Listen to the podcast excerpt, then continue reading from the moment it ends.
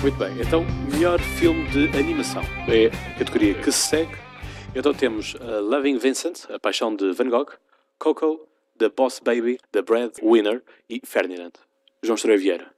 Eh, João, antes eu desmarco-me já porque eu não vi nenhum destes filmes, mas o Boss Baby estar nomeado Sim, para sim. um mas Oscar olha- é uma coisa fantástica. Eu lembro quando, digo- quando o Suicide Squad teve nomeado também. É, E, e- este ano a Bela e o Monstro também nomeado. Ah, é ah, mas está numa categoria que merece. Ah, é a guarda-roupa, não é? Sim, É está- sim, mas estar nomeado, não é? Sim, é um filme desses porque a gente olha para o filme, não é? Mas eu olha acho- que o Boss Baby, desculpa antes de, de iniciar, o Boss Baby não é tão mau como, como se, se Não. faz. Eu não sei. Não, é, eu, não, não vale a pena ser visto. eu mas não não é vi. tão mau como se eu faz. não ouvi. Não faz sentido nenhum o filme, mas não é tão mau. The Boss Baby e Ferdinand são dois filmes descontraídos, né? são, são mesmo filmes animados, mas assim um pouco infantis. O Ferdinand é um filme muito giro, muito, muito engraçado por acaso. Não veria outra vez, obviamente, mas é um filme muito, muito engraçado. The Boss Baby, eu acho que é o The Boss Baby e o, de Ferdinand, e o Ferdinand, ou Ferdinando, eu, eu gosto como há traduções para um, exato, Ferdinando, são o resultado de uma categoria que está um bocado em decadência, neste, pelo menos nestes Oscars. É, este, ano, este ano foi um bocado triste. um bocado Esta categoria costuma ser muito forte e este ano está um bocado triste. Uh, penso que aqui a discussão será entre Loving Vincent e Coco, obviamente. Uh, penso que, apesar de Loving Vincent ser um filme muito interessante, penso que o Oscar vai recair para o, para o Coco. Ou finalmente a Pixar vai ganhar um filme pelo qual merece mesmo ganhar, porque é um filme muito giro que nos traz tradições mexicanas e também tem uma forte mensagem política também em relação a isso, numa altura em que se querem construir muros, a Pixar desconstrói-os, né? E traz ali um elenco todo ele mexicano, maioritariamente pelo menos, com um filme muito giro, eh, com uma grande mensagem, com um apelo ao lado familiar e ao sentimentalismo muito bem construído.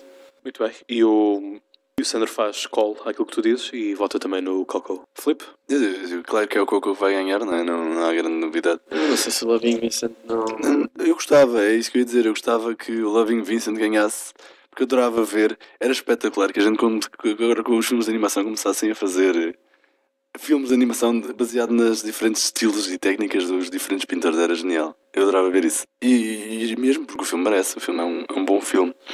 Eh, de resto, também só vi o Boss Baby, que não aconselho a ver, mas eh, também é um filme divertido, como estava a dizer o Estroia. Eh, portanto, se estiverem para aí virados, tudo bem.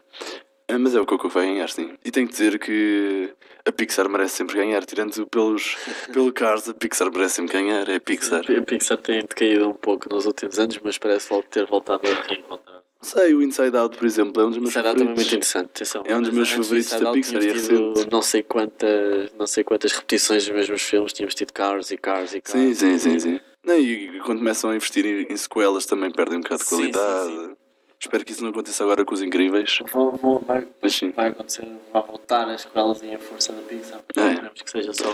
Sim, eu sei, eu sei que fazer dinheiro, não é? Muito bem. Então o Coco faz o pleno eh, de um total de 4 votos. O David não, não vota porque não viu então os filmes. Passamos então para a outra categoria, que é de melhor documentário. Então para melhor documentário nós temos, temos Abacus, Small Enough to Jail, temos Faces Places, Icarus, Last Man in Aleppo e Strong Island.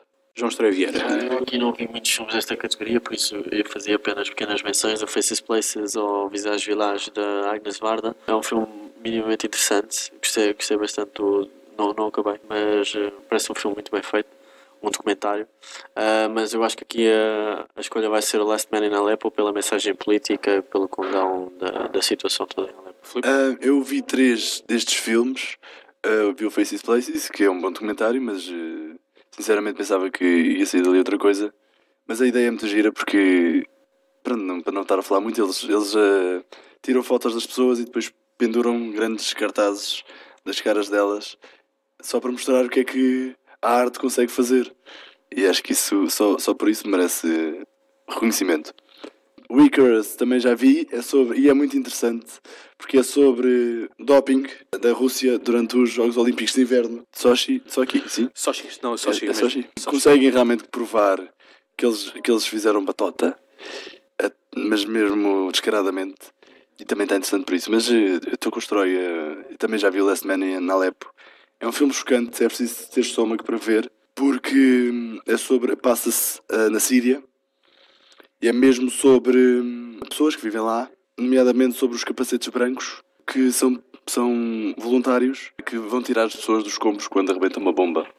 E quando eu digo pessoas é desde adultos, crianças e mesmo a bebés.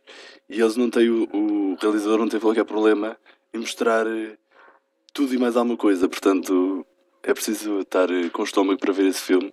Mas eh, realmente tem uma mensagem política forte. E por isso, e por ser um bom filme, talvez seja o que vai ganhar. Eu aqui apenas quero fazer a ressalva do- dos capacetes brancos, não é? É preciso termos algum cuidado também com, com os grupos, não é? Porque às vezes também aquilo que nós achamos que parece à, primeira vista uma boa ajuda, depois à posterior pode, pode ser problemático. Ah, mas sim, tendo em conta depois tudo aquilo que é que tem vindo a marcar e marca tudo, é a questão do que é que parece bem e o que é que fica. Acho que sim, acho que Last Man in Aleppo é capaz de, de ganhar. O Sandro não vota nesta, nesta categoria. É, eu, também, David. eu também não voto porque não vi nenhum também. Infelizmente não consegui. Só um comentário aí, estás a dizer, e isso estás dos capacetes brancos. E no filme percebe-se um pouco, ele não é indiretamente, não é diretamente, mas ele conta a história daquele homem e daqueles capacetes brancos. E não, também fala do grupo em geral, mas está a falar eh, Sim, do que claro, eles fazem, do contra. trabalho que eles fazem ali naquele contexto. Claro que aquilo Sim. depois pode sim, ter outras coisas, como Sim, muita sim. coisa tem. Vamos então a outra, outra categoria que é sempre muito esperada na noite, que é o melhor filme estrangeiro. A Fantastic Woman, por parte do Chile, The Insult, por parte do Líbano, Loveless, por parte da Rússia, On Body and Soul, por parte da Hungria e The Square, pela Suécia. Ah, eu aqui eu gostava que ganhasse o The Square. É um filme bastante interessante. Aliás, esta categoria, se calhar, é sempre menosprezada um pouco, mas é das categorias mais interessantes de assistir Todos aos os anos, Oscars todos os e anos, sempre, sempre, sempre. também tem filmes muito, muito pena. bons. E, e se formos a ver, até se calhar é uma categoria muito mais equilibrada do que a do melhor filme, que aqui está. Mas temos também o, a, Uma Mulher Fantástica do, do Chile, que eh, ainda não vi, sinceramente. Mas temos o Loveless e o One Body and Soul, que são dois filmes muito interessantes também. Eh, interessante seria também eu ter visto o The Insult, por, por ser do Líbano, se calhar, eh, não sei se não querem fazer aqui Questões políticas, um equilíbrio político. talvez. O meu voto vai para o, vai para o The Square. Isto mantendo, mantendo aquela leitura que fizemos do The Last Man of Aleppo, Sim, exatamente. que é da Síria, portanto, são países que. Agora uma nota, região. uma nota para o cinema escandinavo que é fantástico. Todos os anos saem lá filmes absolutamente maravilhosos. E ao longo da história do cinema. Da Europa. Aliás, aí atrás de ti está uma série de DVDs do Ingmar sei. Bergman. Por isso, sim. O Sandro faz, faz call também, portanto, vota também em Square. David? Eu gosto muito do Ruben Ostlund, realizador do Square, e acho que hum, eu acho que vai ganhar o Square. É também o meu voto. Ganhou também em Veneza, não foi? E ganhou cá o. O, o, Cá no, coisa. no Lisbon, em Estoril. Não, estou a dizer, nem Cannes também ganhou Ah, em Cannes. Percebi, em, percebi cá. E ganhou o melhor filme, Cannes, melhor exato. filme atribuído o European Lux. O Leão de, de Berlim é que não sei para quê. Não sei. Urso. Urso. O Urso de O Berlim é Leão isso. é, do, é de Veneza. É isso. É, ganhou o Leão de Ouro, exatamente. Eu não Ou sei. Palma de Ouro. Já nem sei. Acho Palma de Ouro. Eh, e, portanto, eu voto no Square. Flip? Ah, eu, por mim, eu só vi, vi três. Vi o Square, o Loveless e a Fantastic Woman. A Fantastic... Fantástica. Exatamente. Ah, sinceramente, a Fantastic Subscritores a Woman subirem agora. é daqueles filmes... Todos os anos esta categoria tem um filme que eu não gosto nem um bocadinho. Este acho que é o filme que eu não gosto nem um bocadinho, a Fantastic Woman. É sobre um travesti, que é mesmo travesti na vida real e essa é a coisa do filme. Ah, mas como filme, ah, não é grande coisa, sinceramente. Nem Quando estava a ler isto, eu até pensava que o Wonder Woman finalmente tinha uma edição, mas afinal não. O Loveless é um filme espetacular que trata uma cultura e um tema que. Mas é mais a cultura russa, que acho que está feito de forma espetacular.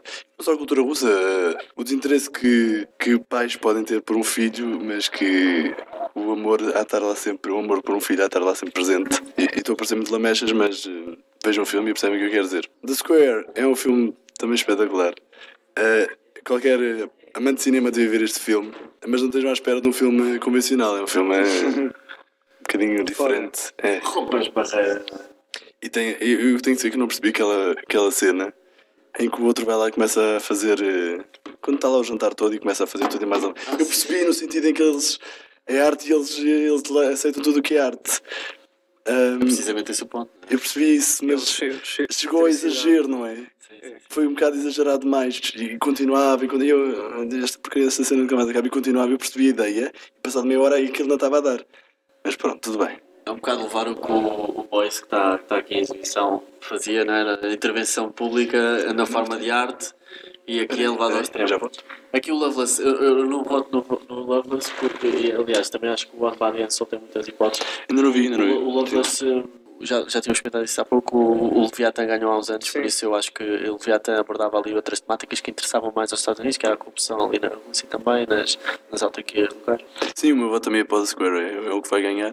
Muito bem. Eu não voto, porque não vi nenhum deles, portanto Ok. não, não tenho possibilidade de votar. Votam no Square. É fazer o pleno.